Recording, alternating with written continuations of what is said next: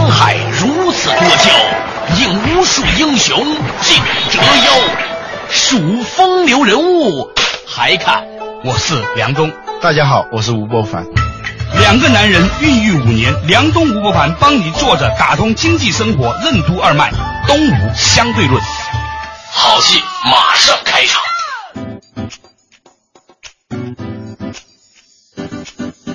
坐着打通经济生活任督二脉，大家好，欢迎收听东吴相对论，我是梁东，对面的依然是二十一世纪商业评论发行的吴伯凡，老吴你好，大家好。前两天啊，我们家发生个事儿特别有意思。每一次我出差回来呢，我儿子都很高兴，他就说：“爸爸，你给我带来什么神秘礼物啊？”因为我每次跟他说话，给他带神秘礼物。嗯。结果那天那是什么都没有，就回家了，在楼底下的时候呢，就赶紧把车后备箱打开，看看有什么东西可以给他。发现呢，有一个朋友送了一钱包给我。我想不行吧，那就把这个钱包给他吧。四岁多的小孩，我没想到，我给他之后呢，他非常非常的兴奋。他说：“我终于有一个属于自己的钱包了。”你知道我们小时候农村很穷嘛？啊，看见大人有钱包，那个羡慕的。那时候那个钱包就是那种塑料的啊，但是有一个钱包，相当于你是一个成人的标志。我完全没有想到，因为我以前带都是食物啊，变形金刚啊，或者是一些小玩具啊什么的。那天呢，因为什么都没有，就只能给他一个钱包的时候呢，却给他带来了一个很大的幸福和快乐。哎，我觉得观察小孩子如何在这个里面产生快乐的，这说明我们可能低估了小孩子对于成年社会财富的这种敏感性，对他们的财商教育啊，可能现在可以开始了。就是我们中国人是富起来了啊，至少是一部分人先富起来了，但是。我们的财商就是管理财富的这个能力，这个智慧，嗯，是没有跟我们的财富增长同步的。对中国的这个传统文化教育里面，起码说我们现在看到的主流的国学教育里面呢，是没有这个环节的，这很危险的，你知道吗？对金钱这个东西呢，成年人跟小孩相处的时候啊。他要特别的小心，嗯而成年人往往在这方面特别不擅长。嗯，一种呢比较主流的，就是让小孩不要过多的去考虑钱的问题。当然，有的家庭他不是有意的，他是无意当中对小孩进行那种身教，不是言教，他身教就用他的行为教育小孩子，那个金钱是如何的重要。嗯，就所以你发现有些小孩。十来岁，他对金钱的那种看重，也已经是相当让人吃惊的了。前段时间啊，我在北京碰见一个朋友，他们呢做了一个动画片儿这个动画片呢是由巴菲特赞助的，你知道吗？啊，而且呢，巴菲特自己参与剧本编撰这个动画片自己参与配音。我看了那个动画片，挺有意思的。嗯，就是说第一条，巴菲特特别强调，就是让小孩子要有存钱的习惯。嗯。试问我们有多少的现在的父母还有意识的让小孩子去存钱？我们小的时候啊，家里面有一个猪，是吧？好吃的，外国人叫 pig bank 啊，猪银行。我记得我小的时候，大概六七岁的时候，很大的快乐就是不断的去数那个 里面有多少的五分的硬币啊、一毛的呀，等等等等哈。其实现在想起来，它某种程度上来说呢，带给了我们一种很朴素的财富的观念，就是你得用自己存下来的钱。这个钱不在于存多存少，而在于你。是否保持了正向现金流？嗯，这个是一个本质区别。你是在存着钱花，还是说你在透支着花？巴菲特认为，一个人一辈子最重要的事情就是要建立起这样的一个观念。还有就是说，他说你要知道，这个每一分钱来的不容易。存钱的过程，它不是隔两台那种囤积守财奴。它是要让你形成一种对于金钱的敬畏，我要认真的对待财富，对，不可造次。有的人吧，好像是爱钱，其实他只是在迷恋那个钱。敬畏它呢，你就会想到它是有生命的，你要把它用在更有价值的地方。还一个就是它是可以生长的，嗯，你就像养一盆花似的，你要去。浇水，给它施肥，让它成长。你养一盆花，是不是为了把它拿过来吃的，是吧？对，也不是拿这盆花去卖去的，很少有人这样嘛，除非你们家是花农，是吧？对，他要形成一种对待金钱的这种敬畏的态度。我突然有一天在想，我中国古人对金钱的那个态度是什么呢？嗯，我觉得。虽然儒家的主流思想是君子喻义，小人喻利啊，对，其实你看那个铸钱这件事情啊，你就能看出来中国人对于金钱的一种观念。你知道钱象征着什么吗？象征什么？天地。哦，对对对，天圆地方哈，就是说我们手里拿着这一枚铜钱，嗯啊，外圆内方啊，嗯，外面的是天，里头的是地，这是乾坤的意思。嗯，第二个呢，就是可能也象征着一种人生态度。对，你做人，对外圆内方。中国实际上好像是这个主流价值不是崇尚金钱的，但是他对钱的这种。敬畏还是存在的。我觉得现在的对小孩的这种财商教育特别的缺乏，要不能让你去蔑视视金钱如粪土，要不呢让你去病态的去迷恋那个金钱，视金钱如粪土。在这样一个社会里头，实际上你是行不通的，反而是这样一种财富观念会让你产生一种病态的人格。嗯。因为你每时每刻你都可能要跟财富、跟金钱在打交道，而你每时每刻又提醒自己说金钱是粪土，很容易造成一种分裂的人格。一方面呢，就是对金钱好像是非常的蔑视的，但是那都是装的，你不可能。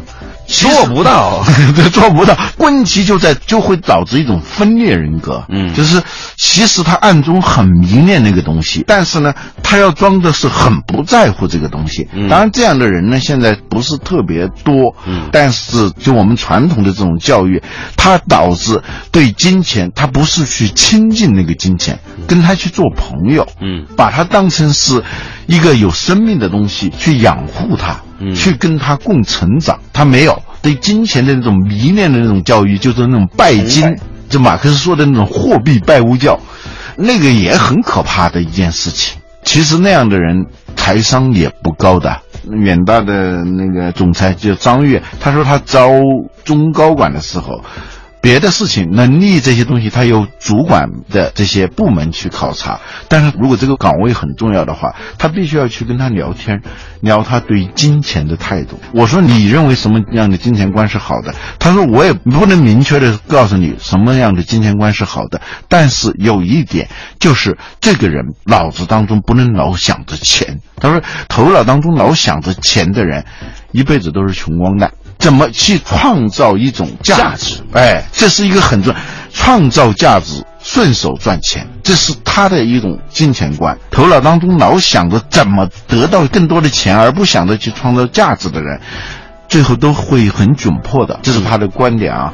我们不管怎么样，我觉得这里头都包含着一个东西，就是。我们富裕起来的中国人要开始对待一个问题，就是如何提高我们的财商，尤其是我们下一代的财商。对，今天我们谈论的话题呢，就是跟下一代的财商养成有关。作者打通经济生活任督二脉，东吴相对论。怎样才能成为金钱的朋友？我们为什么应该像敬畏种子、敬畏生命一样敬畏金钱？为什么说儿童教育就是父母的自我教育？失败案例的价值为什么往往要大于成功案例的价值？欢迎收听《东吴相对论》，本期话题：台商教育。作者打通经济生活任督脉，大家好，欢迎收听《东吴相对论》，我是梁东，对面的依然是二十一世纪商业评论发现人吴伯凡，老吴你好，大家好。今天我们提到的话题呢，就是如何的去让我们的年轻一辈啊建立起正确的财商。不过我觉得这个问题有点扯。为什么呢？坦白说，大部分我们自己这一辈人都还没有。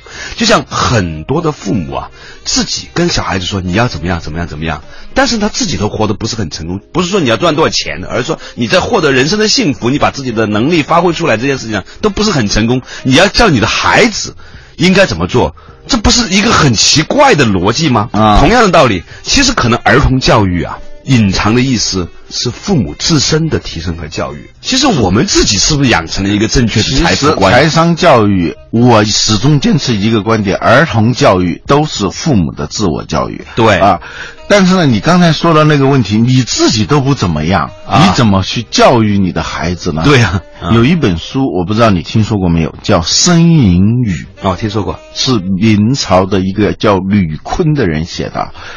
他为什么叫呻吟语？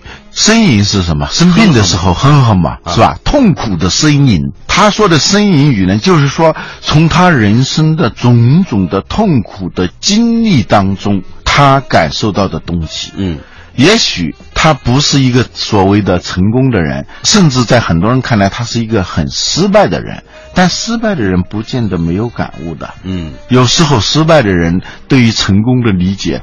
要比成功的人可能还更深刻，嗯，这完全是有可能的。这本书呢，它跟菜根谭一样呢，它是语录体的，就是一段一段的感悟式的。稻盛和夫就非常爱读这本书，他提出的那个人的资质的三个等级，那一段话，嗯，就是从申隐语当中来的，对，三等资质是聪明才辩啊，二等资质。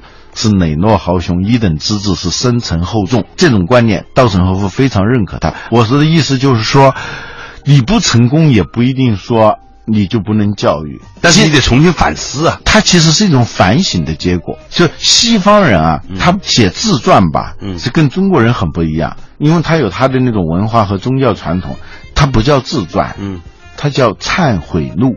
对。他总是在梳理自己的不成功的地方，嗯，但是呢，这种不成功的地方，在我们看来，我有什么必要读你这些不成功故事啊？我们希望读的是成功故事，其实是反的。往往成功故事的价值远远不如非成功故事的价值。有一本书叫《IT 创业疯魔史》，这是一本写创业的不多见的，以一个公司从成立。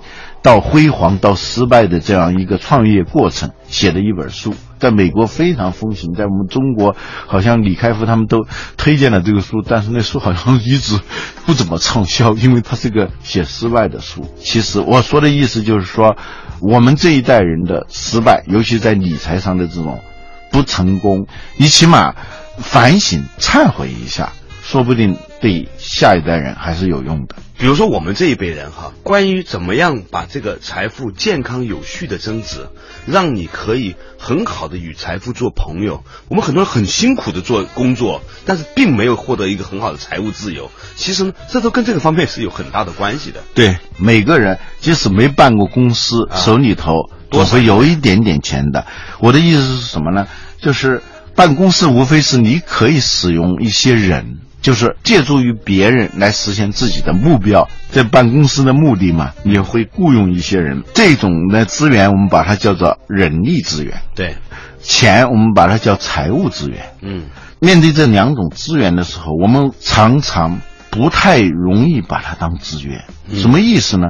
第一个，你的开掘、提炼、你的优化、你的使用方式不一样。嗯，它最后的。价值不价值是完全不一样的，所以过去呢叫人事部门，后来改成叫人力资源部门，就是要告诉企业，不要把它当成是一个人工，就进一个人跟买台电脑差不多的，都是生产工具，机器作为一种生产工具和人作为生产工具是很不一样的。当你不把它仅仅是当做工具来使用的时候，它的价值就会大很多。所以后来就才把它叫人力资源。嗯，包括钱也是这样，就是说你手里头有一万块钱，我手里头一万块钱，但最终我们获取的财富很不一样。原因就在于我们对这种财务资源的使用、开发的方式很不一样。我们养育它的方式不一样，同样是种子，你把它炒来吃了，是吧？当瓜子儿吃啊？对啊，当瓜子吃了。我把它种在地里头了，是吧？就像有些搞扶贫的，就说在海南有个地方扶贫嘛，就给他们送一些猪仔，让他们养猪。结果呢，每年一去，他们就把它搞成烤乳猪吃了。等着明年接着还有人来送是吧？因为贫困村嘛，这是很不一样的。就是我们对待资源的态度。第一，你不敬畏它，嗯，你不把它当成是一个生命，不当成是一个像种子一样的可以萌芽、可以生长、可以结果的一个有生命的东西，而是把它仅仅是当成是一个现金，当成是一个钱，可以用来满足。暂时的需求的这种态度，就决定了这个猪仔在你们家里头和那个猪仔在另外一个人家里头的命运是很不一样的，是吧？刚才提到这个话题，就是说我们对于财富的态度，是不是把它当做了一个种子？嗯，你是把它当做了一个瓜子儿，吃了，还是把它当做一个种子种在地里面，这个对于时间来说是不一样的。因此，很多时候为什么巴菲特他买东西他会很省呢？他说：“今天啊，你看到这个钱是一万块钱，在我看来，这一万块钱是一百万，因为他就有能力把它变成一百万，所以他会很省着花钱，是因为他看到了这一万块钱未来会长成什么样子。人家是微尘中见大千呐，对呀，就是他从一粒种子里头看到的是一棵参天大树嘛，哦，是一片森林和一片无边无际的麦田。这个我小时候看那个《神秘岛》，看着《神秘岛》讲什么的呢？稍事休息，马 上继续回来。坐着打通经济生活，任督二脉，东吴相对论。什么是财商？财商为什么是一种世界观和一种算法？爱因斯坦为什么认为复利是一种比原子能还要强大的能量？培养孩子的高财商，为什么应该遵循见微知著的方法？欢迎继续收听《东吴相对论》，本期话题：财商教育。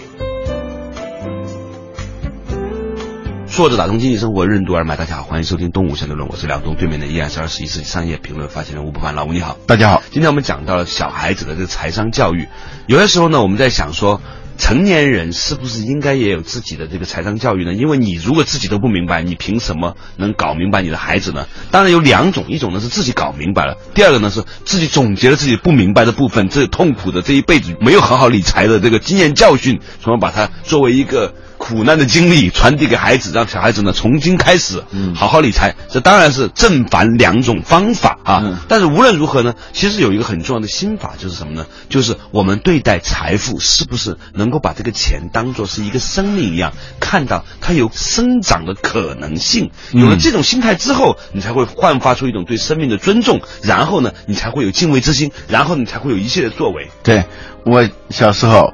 初中的时候吧，嗯，看一个小说，叫《神秘岛》，嗯，凡尔纳的很著名的小说了，嗯，你知道那个时候我就崇拜那个史密斯上校那个主人公啊，哎呀，那简直是智慧的化身。我们今天能想到的所谓企业家精神，我说在他身上全都有。想创业的人应该读读那本书。他这个史密斯上校呢，几个人一八几几年的时候啊，到了地图上都没有的一个岛上，什么都没有的情况下。白手起家，最后创造了很多的财富。当时就是印象特别深的一个情节，就有一天史密斯少校嗯在摸他的口袋嗯，他是从热气球上掉到那个荒岛上的嘛，他不知是在找烟叶啊还是找什么的时候，发现他的口袋的角上有一个小小的颗粒嗯，他摸到了。摸到以后，他刚开始没意识到，突然一下子怦然心动。他知道他摸到了一个什么？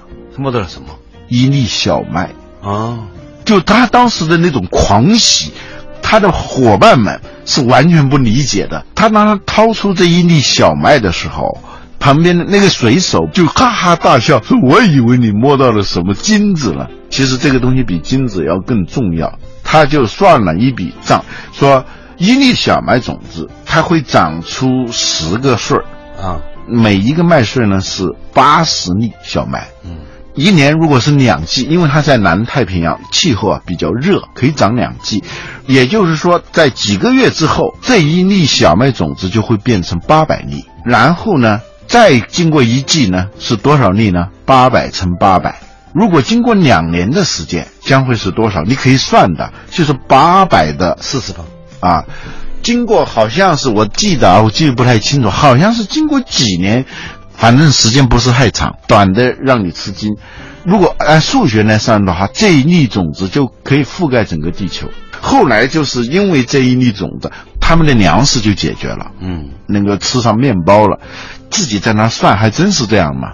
一年之后是六万四千粒，是吧？第二年。就是六万四千粒，再乘以八百，那就再乘以六万四千粒，嗯，这就是什么叫生命？嗯我觉得就是史密斯的这个算式，就让我们知道财富的力量。所以，我们要把这些故事告诉小朋友知道。他今天浪费的一个钱，可能是在将来意味着什么？对他今天存下来这个钱，将来有可能意味着什么？爱因斯坦有一句话很有意思，他说复利啊，就金融学讲的那个复利啊，是一种比原子能还要强大的能量。嗯，这一粒小麦覆盖整个地球的过程，这就是一种比原子能还要强大的能量。所以，我们第一是否敬畏这个财富？嗯。第二，这粒种子，你知道史密斯他们种下这粒种子，举行了一个仪式，因为这个种子要是发不出芽来，它就一切都完了。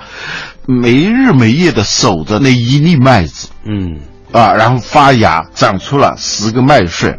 你要是贪吃的话，你也可以做个面包什么的啊，那就完了，是吧？对。就然后这个十个麦穗再种，我觉得这个故事非常有意义。它充分的说明生命是多么伟大的。故事本身给我们带来很大的启发，就是我们心里面是不是因为有一种介于时间和复合增长递增而带来的一种对未来的远景？你看见的一个小东西，在你心里面是不是有一个大东西？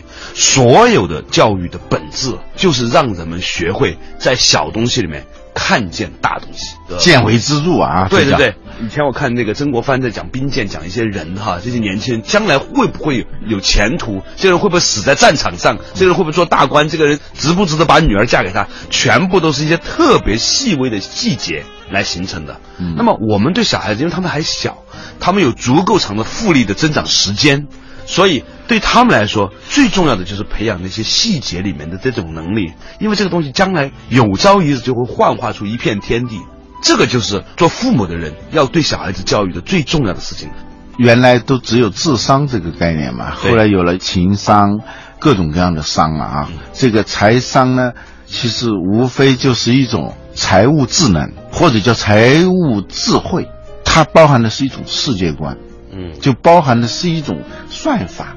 学计算机科学都知道算法。其实做每一样东西都有个算法。比如说刚才我们讲到的这个小麦的算法，那很可怕。你只有懂得那个算法，敬畏那个算法，然后顺应那个算法，你才可能是一个高财商的人。嗯，你如果连这种敬畏、认知。和遵循的这种意愿都没有，那你不可能是一个高财商的人。技能的东西是可以学到的，这种气质的东西、情感的东西、世界观的东西，往往被我们所忽略。我注意到，比如说美国啊，有《财富》杂志儿童版，嗯，《Fortune for Kids》，我看过那个杂志啊，就是专门给小孩子看的，《福布斯》儿童版，《财富》儿童版。他们是很注重这些东西的。巴菲特之所以能做成为巴菲特，是因为他小时候第一笔生意他是在儿童时代做的，八岁的时候就开始挣钱了，所以他成为了巴菲特。他为什么要自己亲自参与这个剧情的编撰，自己参与这个配音？我这个朋友做了他的中文的这种代理嘛，甚至他的很多的制作是在中国做的。然后我这个朋友就把这一套碟给了我，我看完之后很感慨。我就是说这个事情的确是一个上天的礼物。希望大家呢从小的时候就让你们家的小孩子有一种正确的，像对待一个生命一样的用节俭认真的态度去对待财富。因为如果你没有这个的话，这注定是一个一生劳碌辛苦，但是未必有什么回报的人。碌碌而无为，这无为都没关系了，还要碌碌，忙忙碌碌。对呀，这 你不累不碌碌无为也就算了，是吧？还碌碌而无为，那太悲剧了。好了，感谢大家收听今天的《东吴相对论》，下一期同一时间再见。本节目由二十一世纪传媒制作出品。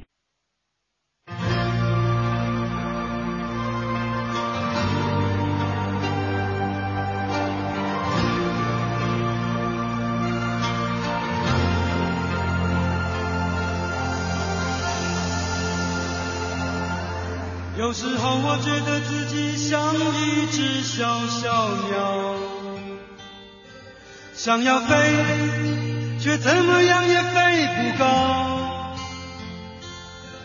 也许有一天我栖上了枝头，却成为猎人的目标。我飞上了青天，才发现自己从此无依无靠。每次到了夜深人静的时候，我总是睡不着。我怀疑是不是只有我的明天没有变得更好？未来会怎样？究竟有谁会知道？幸福是否只是？